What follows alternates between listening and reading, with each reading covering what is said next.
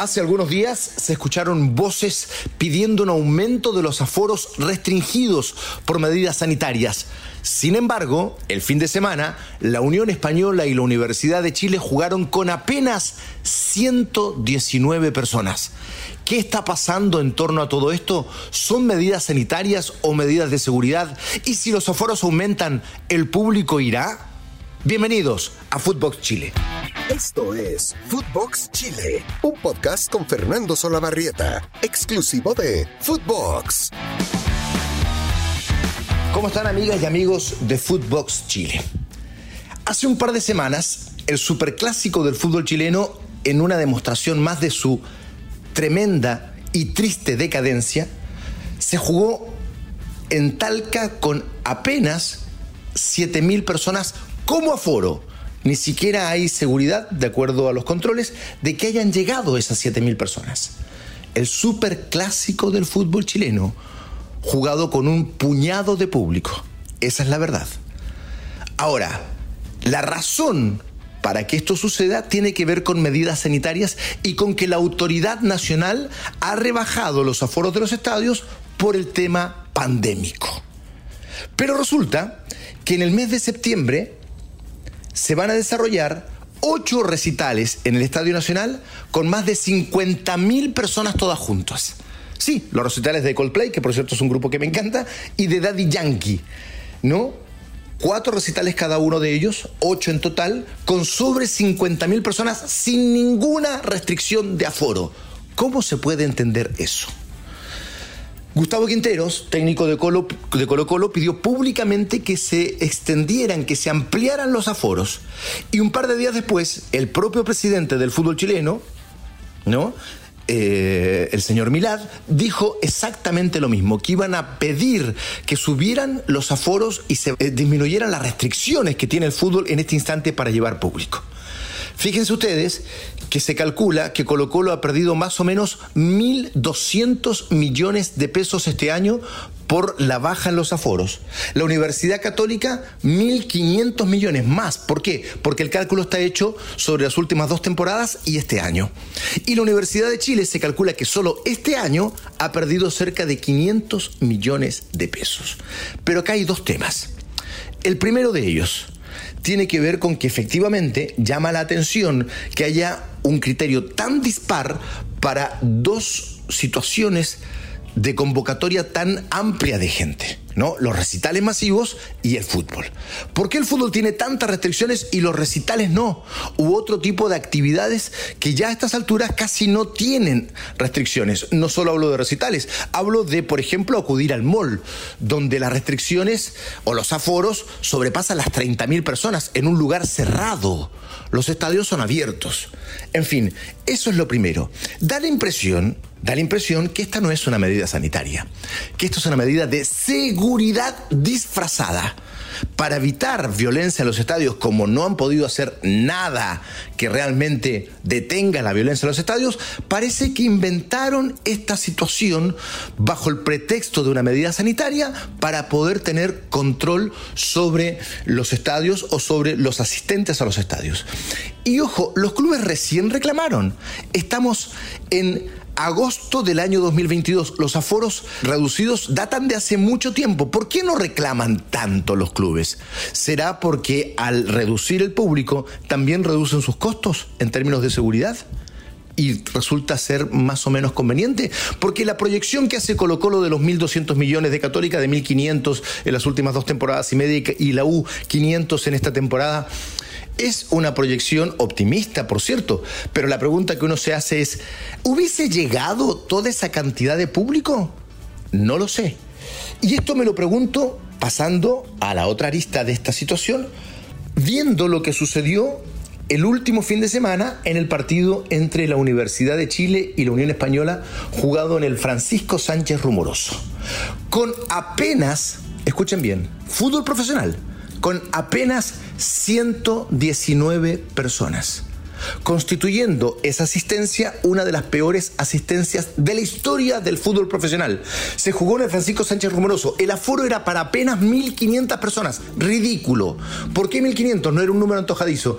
Era el número de abonados que tenía la Unión Española en el Estadio Santa Laura. Por cierto, no se jugó en Santa Laura por una irresponsabilidad de la Unión Española, porque arrendó su cancha a un partido de rugby en el día en que más llovió en Santiago y la cancha quedó destruida. Lejos de aprender la lección, tuve oportunidad de hablar con Luis Baquedano, resulta que ahora incrementaron el error, porque Baquedano me señaló en aquella entrevista que nunca más iban a arrendar el estadio para una situación como esa, para jugar a rugby porque lamentablemente se les había destruido la cancha. Resulta que ahora, en septiembre u octubre, septiembre me parece, eh, no solo arrendaron para un partido, no, arrendaron para un campeonato de Seven. Se calcula que va a haber más de 60 partidos que se van a jugar en el Estadio Santa Laura.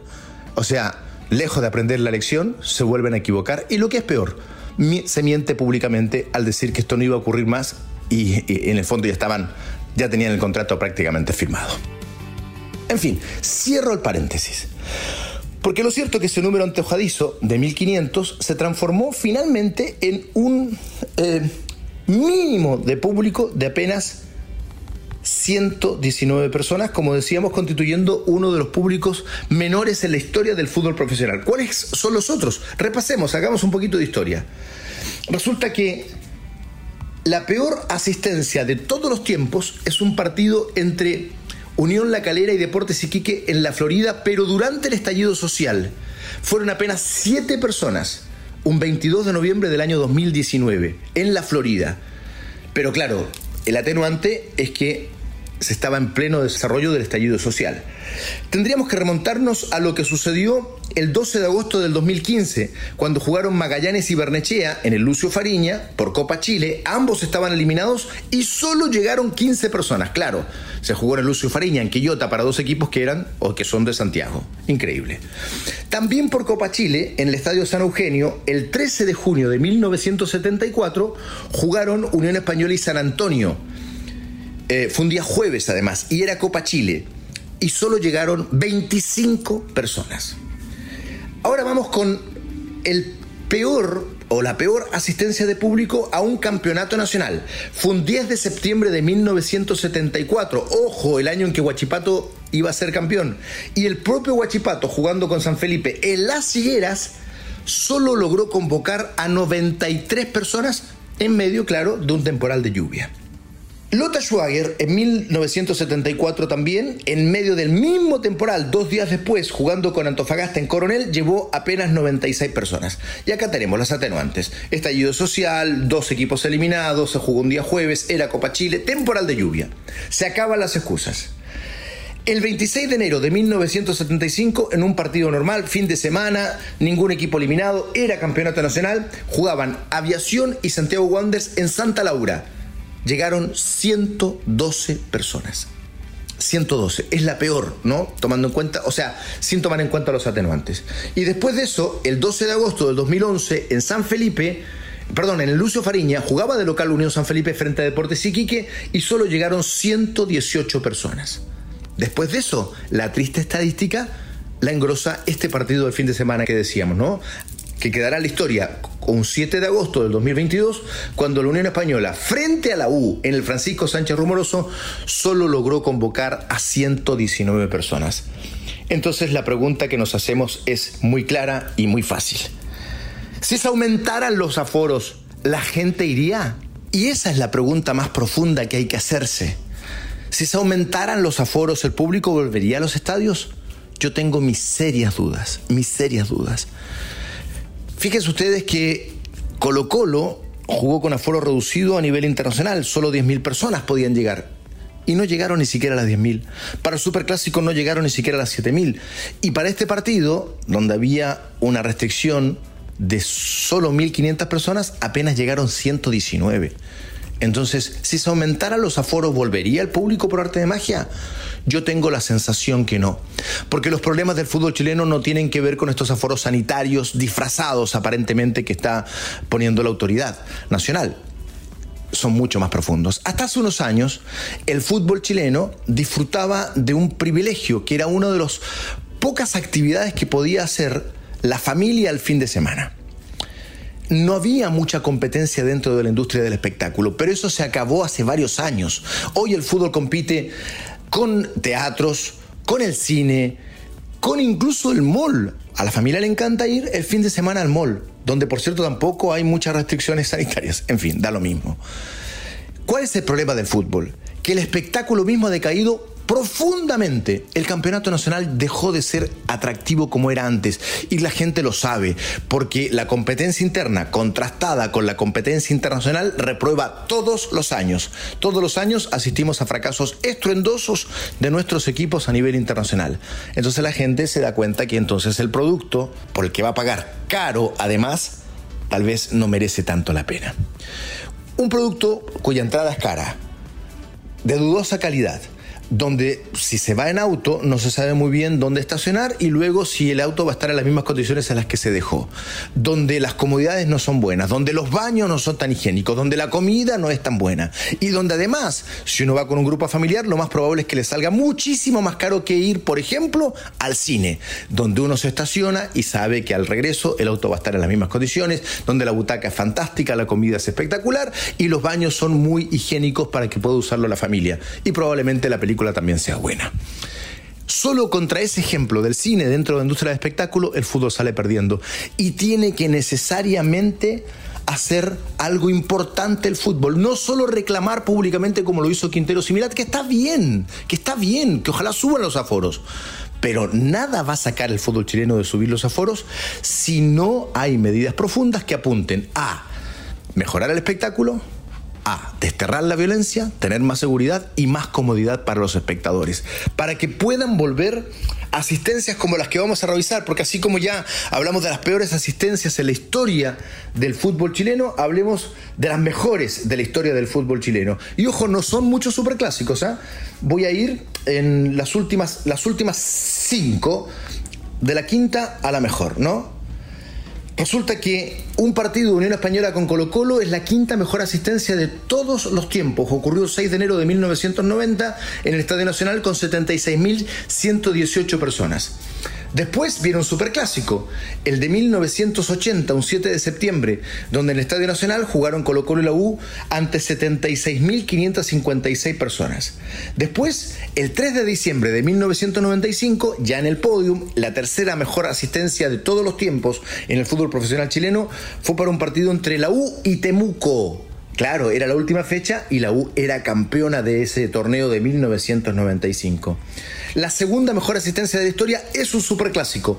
16 de noviembre de 1986 en el Estadio Nacional, 77.848 personas.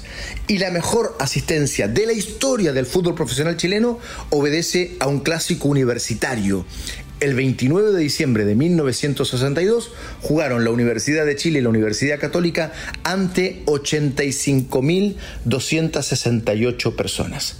Asistencia que, espero equivocarme, pero yo creo no se van a volver a dar en el fútbol chileno. Es cierto, son dos cosas.